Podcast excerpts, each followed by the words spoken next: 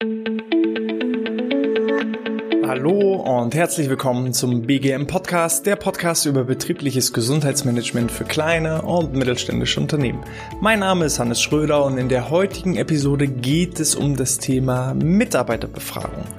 Wir hatten dieses Thema auch schon mal im Rahmen unseres Sechs-Schritte-Planes zum eigenen betrieblichen Gesundheitsmanagements angeschnitten, damals im Punkt 2 der Analysephase und mich hat eine Zuschrift eines Zuschauers erreicht, der sich gerne dazu noch ein bisschen mehr Input und Informationen zum Themenbereich Mitarbeiterbefragung wünscht. Also als kundenorientiertes Unternehmen wollen wir diesen Wunsch erfüllen. Los geht's. Als erstes, um mit einer Mitarbeiterbefragung zu starten, ist es genauso wie beim gesamten ganzheitlichen BGM-Prozess. Man sollte die Gründe erörtern. Warum will ich eine Mitarbeiterbefragung durchführen. Weil nur wenn das Warum geklärt ist, dann äh, ja, weiß ich auch, was ist, was ist eigentlich der Grund. Ich kann eine Mitarbeiterbefragung einfach nur durchführen, um mal eine Stimmungsabfrage zu machen. Aber das Problem ist, wenn die Mitarbeiter merken, dass man sie was fragt und es kommt aber nichts bei raus, dann äh, sinkt Stück für Stück die Motivation an solchen Befragungen teilzunehmen. Gerade wenn Mitarbeiterbefragungen inflationär verwendet werden, dann äh, kann man eigentlich schon zuschauen bei den Statistiken, wie die Teilnahmequote Stück für Stück nach unten geht, wenn man nicht wirklich spürt, dass dann auch von den Stimmungen und Meinungen und Befragungsergebnissen auch wirklich etwas umgesetzt wird. Bedeutet für euch, macht euch klar, was wollt ihr mit eurem BGM erreichen? Und nur wenn ihr wisst, was wollt ihr mit dem BGM erreichen, dann wisst ihr auch, warum soll ich eine Mitarbeiter Mitarbeiterbefragung durchführen. Und äh, dann kann ich mir Gedanken darüber machen, was sind die Inhalte der Mitarbeiterbefragung. Möchte ich nur feststellen, ob ich ein attraktiver Arbeitgeber bin oder ob die Arbeitszufriedenheit äh, entsprechend gut ist oder nicht so gut ist, dann sollte ich nur diesen Bereich abfragen. Will ich das BGM neu integrieren im Unternehmen, dann sollte die Mitarbeiterbefragung deutlich, deutlich größer aufgebaut werden auch schon mit der Ankündigung, dass man die Befragungsergebnisse dafür nutzen möchte, um das betriebliche Gesundheitsmanagement ins Leben zu rufen.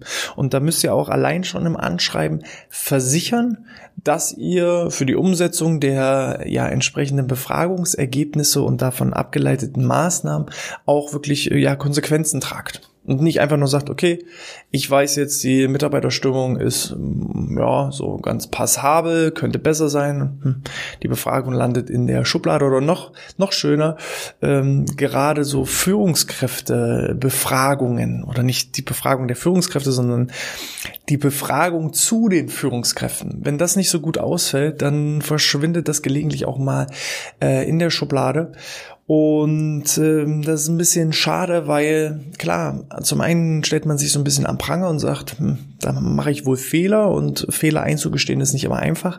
Aber wenn ich eher offen und ehrlich gegenüber den Mitarbeitern das nach außen kommuniziere, dass man dahingehend einfach auch noch Entwicklungskompetenzen besitzt und jetzt einen Anhaltspunkt dafür hat, was man denn verkehrt macht und was man denn jetzt in Zukunft gelobt besser zu machen, dann habe ich die Chance, auch wirklich das Ruder rumzureißen und entsprechend auch die Stimmung im gesamten Unternehmen nach oben zu treiben.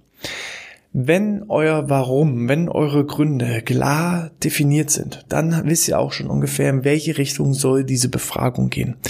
Ähm, denn nichts ist wichtiger, als zu wissen, was man wissen will. Es ist nämlich wahnsinnig ärgerlich, wenn man eine große Mitarbeiterbefragung macht und dann während der Auswertung bemerkt, hm, das, was ich eigentlich wissen wollte, das habe ich gar nicht gefragt. Und seid nicht überrascht, wenn das passiert, denn das, das passiert öfter, als man denkt. Man hat dann Ergebnisse, man verrennt sich so ein bisschen, man, man fängt an zu googeln, was gibt es für andere Fragebögen, man orientiert sich da so an den Fragebögen und ähm, verlässt auf einmal so den Pfad, den man eigentlich gehen wollte und führt dann die Befragung durch und im Nachgang merkt man, hm, das, was wir eigentlich wissen wollten, haben wir ganz vergessen zu fragen. Und das stelle ich auch immer wieder auch fest, ähm, wenn wir in Unternehmen reinkommen, die schon teilweise ein betriebliches Gesundheitsmanagement besitzen. Dass äh, wir dann gerne nachfragen, wurde schon mal eine Mitarbeiterbefragung durchgeführt? Ja, wurde. Okay, kann man die Ergebnisse sehen? Ja, können sie. So, und dann sehen wir lauter spannende Erkenntnisse aber nichts, was wirklich vielleicht das betriebliche Gesundheitsmanagement betrifft, beziehungsweise wir haben halt dann gar keinen Ansatzpunkt, was könnte man jetzt verbessern? So, ähm, ich sag mal, wenn nur gefragt wird, fühlen Sie sich denn wohl im Unternehmen? Ja oder nein? Und dann sagt derjenige nein. Dann weiß ich zwar, er fühlt sich nicht wohl im Unternehmen, aber warum fühlt er sich denn nicht wohl? Und das sind genau solche typischen Fehler, dass man dann so, ja, 60 Prozent sind zufrieden, 40 Prozent sind unzufrieden. Aber warum sind denn die 40 Prozent unzufrieden? Und das müsst ihr eben vorher mehrfach durchspielen. Testet auch die Fragebögen. Das ist so der, der, der beste Tipp. Ne, gebt das mal nur in eine Abteilung rein, vielleicht eine Abteilung eures Vertrauens, eure äh, Kollegen, eure eigene Abteilung. Ähm, sagt, testet das mal aus, wertet dann das Ganze auch mal so aus, als ob es äh, die große Befragung für alle Mitarbeiter wäre. Und ähm, dann guckt, wie könnte man das Ganze äh, optimieren oder auch nicht zu viele Fragen stellen. Häufig werden Sachen gefragt, die sind gar nicht von Bedeutung. So, also versucht lieber nur das zu fragen, so, so viel wie nötig, ja, aber so wenig wie möglich. So, das ist mein Appell. So, was gibt es denn grundsätzlich für Befragungen? Ihr könnt zum einen natürlich die normale Papierbefragung machen, ihr könnt eine Online-Befragung machen oder ihr könnt natürlich auch Einzelinterviews machen. In meinem Unternehmen, wir sind jetzt 13 Mitarbeiter, ähm, da mache ich keine große Mitarbeiterbefragung, sondern ähm, da versuche ich dann einfach ja eine Art Standard-Skript mit bestimmten Fragen in Form eines Einzelinterviews äh, abzuklopfen, weil das Einzelinterview hat den Vorteil, dass ich natürlich viel, viel mehr Fragen rausbekomme. Und selbst wenn ich jetzt merke, dass ich einen Fehler gemacht habe, dass ich nur frage, sind Sie denn zufrieden, ja oder nein? Und der Mitarbeiter sagt, na ja, hm, so, dann kann ich dann im Gespräch, im Einzelinterview natürlich nochmal nachhaken. Der Nachteil ist, dass es eben nicht ganz so standardisiert ist und vor allem, dass es natürlich auch zeitintensiv ist. Ein Unternehmen mit 100 oder 200 Mitarbeitern, die kann ich nicht per Einzelinterview befragen. Ich könnte höchstens dann mal schauen, ob ich äh, Gespräche mit den äh, einzelnen ja, Abteilungsleitern, Führungskräfte halte, um da so eine gewisse Tendenz und Stimmung in den einzelnen Abteilungen zu erforschen. Aber ähm, ich sag mal, alles, was über 20 Mitarbeiter geht, da wird es dann schon mit Einzelinterview extrem schwierig. Da würde ich dann entweder auf Papier oder auf Online-Befragung oder auf eine Kombination aus beiden gehen. Wir äh, machen in Unternehmen meistens die Kombination aus beidem. Es kommt natürlich auf die Branche an. Haben wir jetzt, sag ich mal, eine Baufirma, wo ähm, die Mitarbeiter nicht mit irgendwelchen Smartphones und entsprechend immer per E-Mail-Verkehr äh, erreichbar sind, da wird das Ganze dann eben zum Beispiel im Rahmen einer Mitarbeiterversammlung äh, absolviert oder mit den Lohnstreifen in Papierform rausgeschickt mit Bitte um Rücksendung. Also da ist dann die Papiervariante die deutlich einfache Variante. Habe ich natürlich ein großes IT-Unternehmen, da will keiner mehr irgendwelches Papier ausdrucken und Kreuzchen setzen und dann tippelt das an jemand anderes wieder ein. Ähm, da muss dann das Ganze einfach auch ausschließlich digital stattfinden. Grundsätzlich ähm, finde ich jetzt den Unterschied zwischen Papier und Digitalbefragung jetzt nicht so wahnsinnig exorbitant. Ähm, für uns als äh, ja, Verarbeiter der Fragebögen ist es dann nur im Nachgang natürlich anspruchsvoll, die einzelnen Daten aus dem Papierfragebogen wieder ins Digitale zu übertragen. Aber ähm, ja, grundsätzlich, ob ich jetzt die Papierbefragung mache oder die Online-Befragung, hat ähm, aus unserer Erkenntnis heraus auch keine Auswirkungen sowohl, also weder auf die Befragungsergebnisse noch auf die Rücklaufquote. Beides kann sehr, sehr gut oder eben auch, wenn es schlecht kommuniziert ist, sehr, sehr schlecht funktionieren. Kommunikation ist A und O. Und da kommen wir auch schon zu einem nächsten wichtigen Punkt, nämlich ähm, die Beteiligten mit einzuziehen. Von vornherein entsprechende Beteiligte mit hineinzuziehen. Der erste Step überhaupt ist natürlich die Leitungsebene. Ne, die Geschäftsführung, ähm, die verschiedenen äh, Bereichsleiter, Führungskräfte, die müssen mit an Bord sein. Gerade wenn auch solche Sachen wie mit, äh, also wie Führungskultur abgefragt wird, ähm, dass sie nicht das Gefühl haben, oh Gott, jetzt wird eine Befragung gemacht, um festzustellen, ob ich gut bin oder nicht gut bin, sondern das Ganze eben auch gut verkaufen, argumentieren, mitentscheiden lassen, was wird auch mit abgefragt oder nicht. Natürlich, es soll dann nicht so sein, dass dann gesagt wird, okay, der Bereich Führungskräfte wird komplett gestrichen, dann habt, habt ihr auch nichts von, sondern ihr wollt euch ja stetig verbessern. Und das muss einfach argumentiert werden und ähm, da müssen die Beteiligten mit an Bord sein. Ich selber habe es ein einziges Mal erlebt, es war wirklich extrem schade, ähm, wo der Betriebsrat eine Befragung organisiert hat, ohne dass vorher großartig eine Abstimmung mit ähm, der Leitungsebene durchgeführt wurde. Und dann wurden eben ähm, Sachen abgefragt bei den Mitarbeitern. Wo sind eure, wo sind ihre Wünsche? Möchten sie sich auch, würden sie sich auch selber finanziell beteiligen bei BGM-Maßnahmen? Ähm, wollen sie das nur in der Freizeit oder auch in der ähm, Arbeitszeit, ausschließlich in der Arbeitszeit durchführen? Und dann kamen eben Ergebnisse raus, wo die Leitung gesagt hat, ja, ist schön, dass die Mitarbeiter sich das wünschen, aber ich stelle mir das ganz anders vor. Und dann wurde genau das Entgegengesetzte gemacht. Und dann äh, gab das natürlich auch eine, eine schlechte Stimmung, sowohl bei den Mitarbeitern als auch dann natürlich bei der Geschäftsführung, die gesagt hat, jetzt bieten wir was an und dann macht's keiner. Die Mitarbeiter sagen, warum befragt ihr uns denn überhaupt, wenn ihr sowieso nicht das macht? So, der Betriebsrat äh, hat sich dann auch wieder verhärtet gegenüber der, der Leitung und Besser ist, alle sitzen an einem, in einem Boot und ziehen an einem Strang. Und von daher, Punkt eins nehmt die Geschäftsführung mit an Bord. Punkt zwei nehmt, sofern vorhanden, Betriebs- oder Personalrat mit an Bord. Weil, wenn es um Thema wie Befragung geht, geht, holt die mit rein, lasst die Teil der Befragung sein, lasst sie den Fragebogen mit entwickeln. Ihr selber als Gesundheitsmanager könnt das Ganze dann so ein Stück weit steuern, aber es ist einfacher miteinander anstatt gegeneinander zu kämpfen. Der äh, dritte wichtige Punkt, der innerbetrieblich natürlich von Entscheidung ist, ist das Thema Datenschutz. Holt auch den Datenschutzbeauftragten mit an Bord. Egal ob intern oder extern, haltet da Rücksprachen, denn wir gehen jetzt hier in die Erhebung von sensiblen Daten. Wenn es jetzt um eine einfache Meinungsabfrage geht, so nach dem Motto, äh, wünschen Sie sich gerne in Zukunft einen Rückenkuss, ja oder nein, dann mag das datenschutzrechtlich noch völlig entspannt sein. Wenn es aber darum geht, haben Sie gesundheitliche Einschränkungen, ähm, haben Sie Schmerzen, werden Sie ärztlich behandelt, das sind dann hochsensible Daten, die gerade in Zeiten der DSGVO DSGVO äh, natürlich von, von erheblicher Bedeutung sind, aber nicht nur in Zeiten von der DSGVO, sondern insgesamt. Überall, wo Daten verarbeitet werden, ähm, muss einfach dann der Datenschutzbeauftragte mit an Bord sein, damit ihr euch nicht selber irgendwo ja eine, eine Falle baut. So, weil dann braucht nur ein einziger Mitarbeiter dabei sein, der sagt, was ist das denn? Ähm, das das, das mache ich nicht und will ich nicht und äh, hier wurden Daten verarbeitet von mir und äh, da hat jemand was gelesen, was so nicht sein kann. Und dann habt ihr richtig Ärger an den Backen. Und das wollen wir nicht. Von daher auch der Datenschutzbeauftragte sollte neben dem Betriebsrat und der Geschäftsführung immer mit an Bord sein. Und dann als letzten Step ähm, haltet gegebenenfalls auch schon mal Rücksprache mit potenziellen Dienstleistern. Gerade wenn es dann um den Wunsch von äh, zukünftigen BGF und BGM-Maßnahmen geht. Weil ähm, ich habe das auch schon erlebt gehabt. Äh, da wurde dann gefragt, ja, welche Art von Kursen wünschen Sie sich? Yoga oder Rücken oder Ernährung oder dies, das und jenes. So, und dann haben sich die Mitarbeiter Yoga gewünscht. Im Umkreis von 50 Kilometer gab es aber gar keinen Yoga-Trainer. Und sowas muss man natürlich vorher berücksichtigen.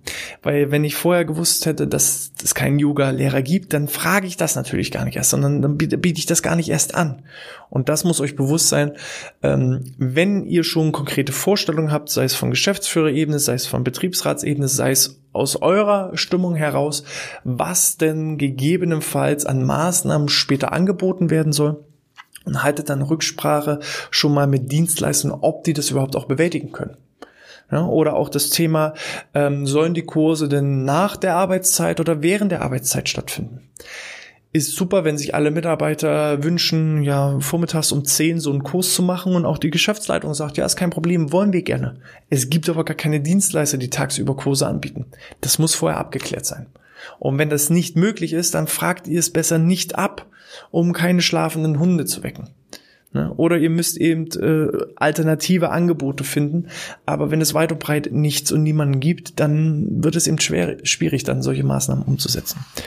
Okay, Gut, also so viel zu den Beteiligten. Betriebsrat, Datenschutz, Dienstleister und Geschäftsführer müssen mit an Bord sein.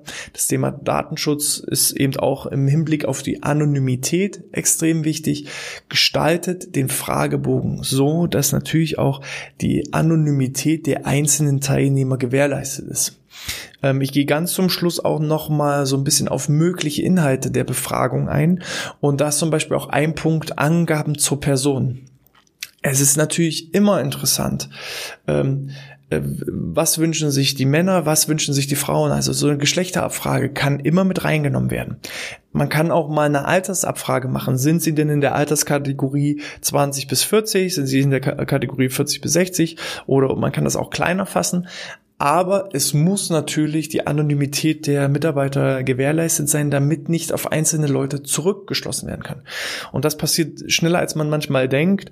Wenn ich das Geschlecht abfrage, wenn ich äh, das Alter abfrage und wenn ich dann vielleicht noch frage, ähm, in welcher Abteilung sind Sie, dann bleiben manchmal nur ein oder zwei Personen übrig. So, und dann weiß ich genau, alles klar, das ist Max Mustermann aus der Abteilung und ja, der findet mich so richtig doof, weil ich bin sein Vorgesetzter und der sagt, sein Vorgesetzter ist eine Katastrophe. So, und schon hat er so einen negativen Touch. Entweder führt dann der Mitarbeiter, wenn er vorher merkt, oh Gott, die können ja auf mich zurückschließen, dann führt er gar nicht erst den Fragebogen aus, oder ihr bekommt falsche Ergebnisse.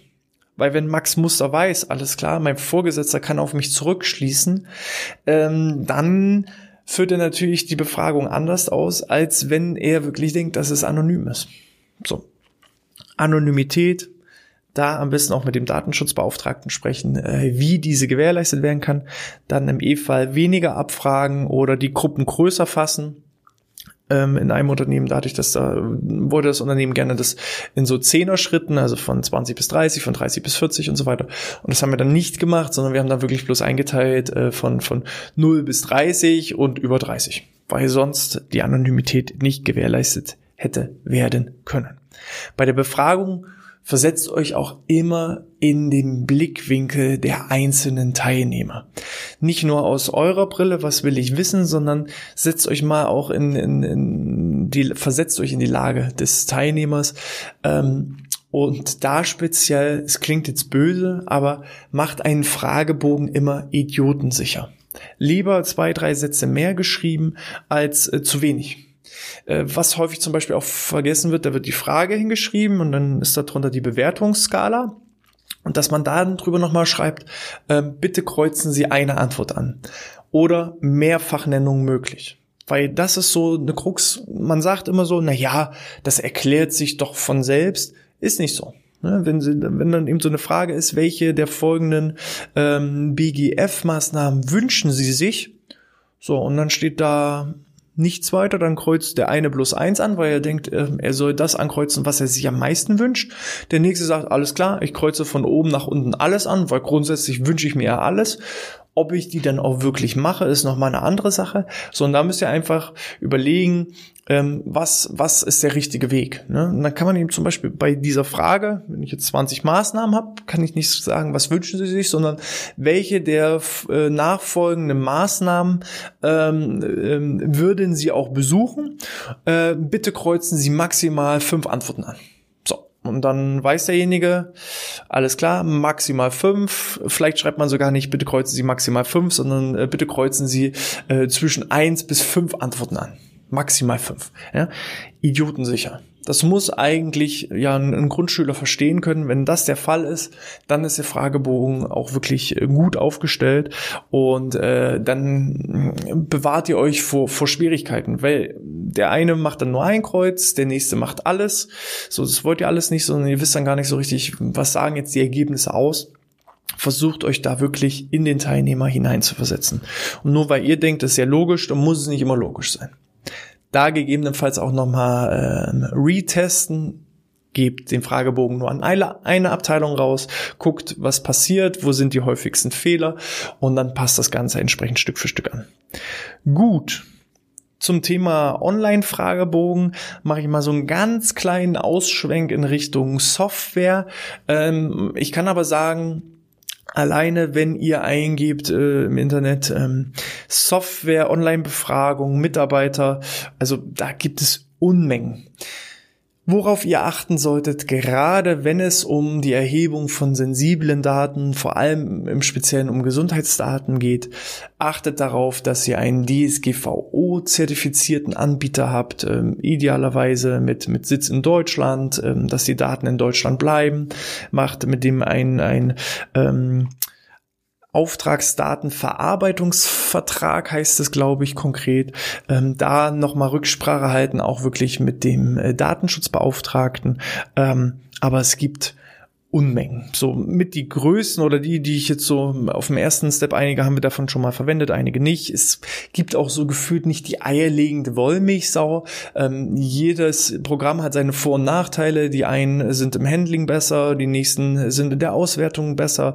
Also ähm, da einfach mal testen. Die meisten Anbieter, es gibt viele Anbieter, die sind bis zu einem gewissen Volumen vollkommen kostenfrei. Ähm, einige bieten ja zeitlich begrenzte ähm, Tests Version an und äh, so insgesamt kann man sagen, dass die Beträge wirklich überschaubar sind.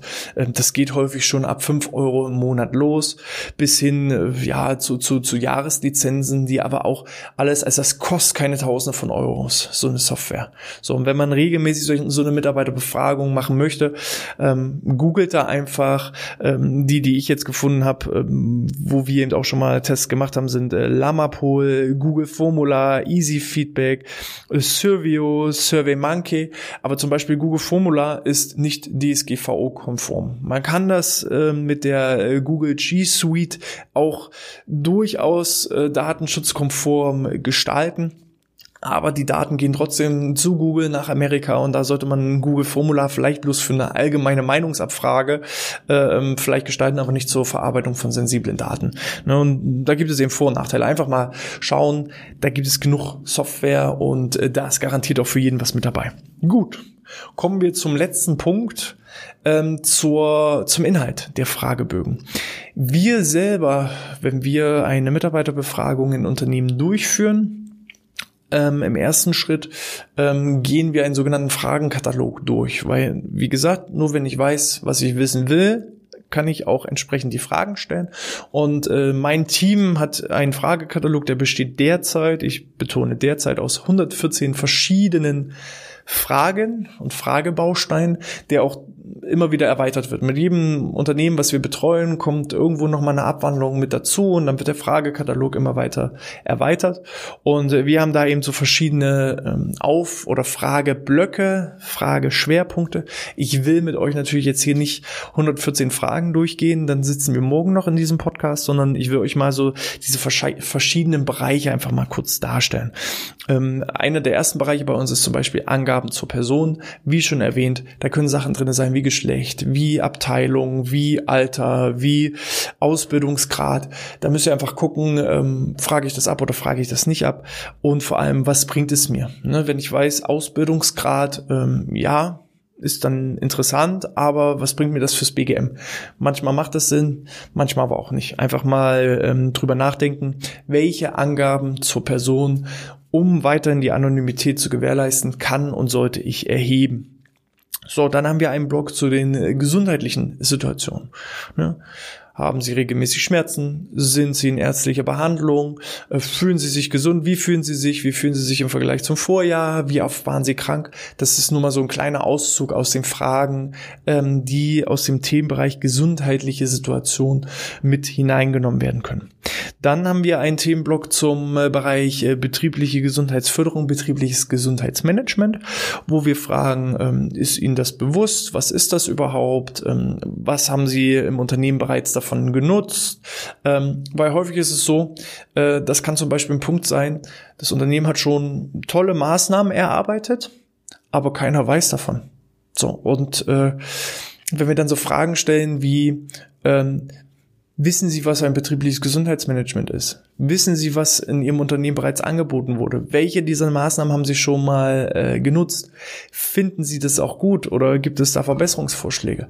Und äh, dann kriegt ihr schon ein Gefühl dafür, die nutzen das oder die nutzen das nicht, weil manchmal ist das BGM schon top aufgestellt, aber die Kommunikation diesbezüglich, was wird überhaupt angeboten, wann wird es angeboten, das ist nicht so gut und dann ähm, braucht man gar nicht so viel am BGM selbst schrauben, sondern eher an den internen Kommunikationskanälen. So, wir haben dann noch einen Themenbereich zum äh, Punkt Verpflegung. Ne? Das ist natürlich auch nur relevant, äh, wenn äh, entsprechend Verpflegung vor Ort angeboten wird, sei es eine Betriebskantine, sei es ein Essenslieferant. Ähm, sind Sie zufrieden damit? Wünschen Sie sich mehr gesunde Angebote? Werden auch gesunde Angebote gemacht? Thema Essen ist immer spannend für viele Mitarbeiter und auch Unternehmen. So, dann haben wir ein Themengebiet zur Einschätzung der Arbeit. Ähm, Wie schätzen Sie Ihre Arbeit ein? Sind Sie der Meinung, dass Sie diese Tätigkeit auch bis zur Rente durchführen können? Ähm, was könnte man verbessern? Also allgemein Einschätzung zur täglichen Arbeit und äh, dann auch übergeleitet gleich zu den Arbeitsprozessen, Abläufen, Organisation, aber auch so Themen wie die Fehlerkultur. Sind in Ihrem Unternehmen Fehler erlaubt, wie wird mit Fehlern umgegangen. Ähm, das sind so dann Sachen, wo man einfach gucken kann, äh, was läuft schon gut, wie wird die Arbeit insgesamt bewertet, sind Sie zufrieden mit Ihren Tätigkeiten, ähm, sind die Tätigkeiten entsprechend Ihren Handlungs- und Entscheidungsspielräumen, nur um mal so einen kleinen Auszug aus diesem Bereich zu nennen. Dann äh, das Themenfeld Arbeitszeitgestaltung. Gerade in Branchen, die jetzt nicht so standardmäßig von 9 bis 17 sind, sondern äh, richtig mit Schichtmodellen arbeiten. Was für Schichtmodelle werden äh, gefahren? Wie empfinden Sie diese? Würden Sie sich dahingehend Veränderungen wünschen? Was dann natürlich auch zu einer veränderten Work-Life-Balance, zu einer positiv beeinflussten Work-Life-Balance führen kann, was den Stress natürlich auch reduziert etc. So, die Arbeitsplatzgestaltung an sich.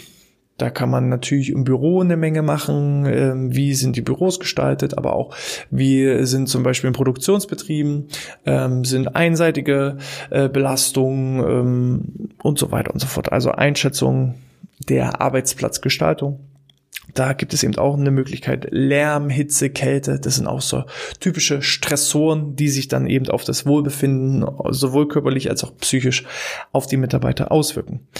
Ähm, Vorgesetzte und Kollegen, ne, wie ist die Kommunikation untereinander zwischen den Kollegen, wie ist die Kommunikation zwischen Vorgesetzten und Mitarbeiter, ähm, wie geht der Vorgesetzte entsprechend mit Lob und Tadel um, das so zum Thema Vorgesetzte und dann natürlich auch die Arbeitszufriedenheit. Das haben wir bei uns als letzten Block mit drin. Ähm, wie zufrieden sind Sie mit der Arbeit? Würden Sie die Arbeit auch an äh, Freunde, Verwandte weiterempfehlen?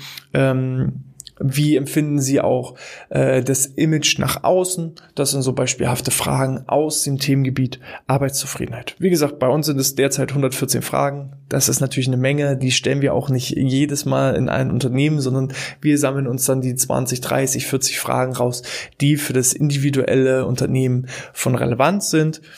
Wie gesagt, als ersten Punkt machen wir mit den Unternehmen immer eine Bedarfsbestimmung wo soll die Reise hingehen, wo sieht man gegebenenfalls Knackpunkte. Und wenn ich als Geschäftsführer schon weiß, Teamstimmung ist jetzt nicht ganz so, dann setzen wir bei der Befragung da natürlich auch einen Schwerpunkt individuell darauf.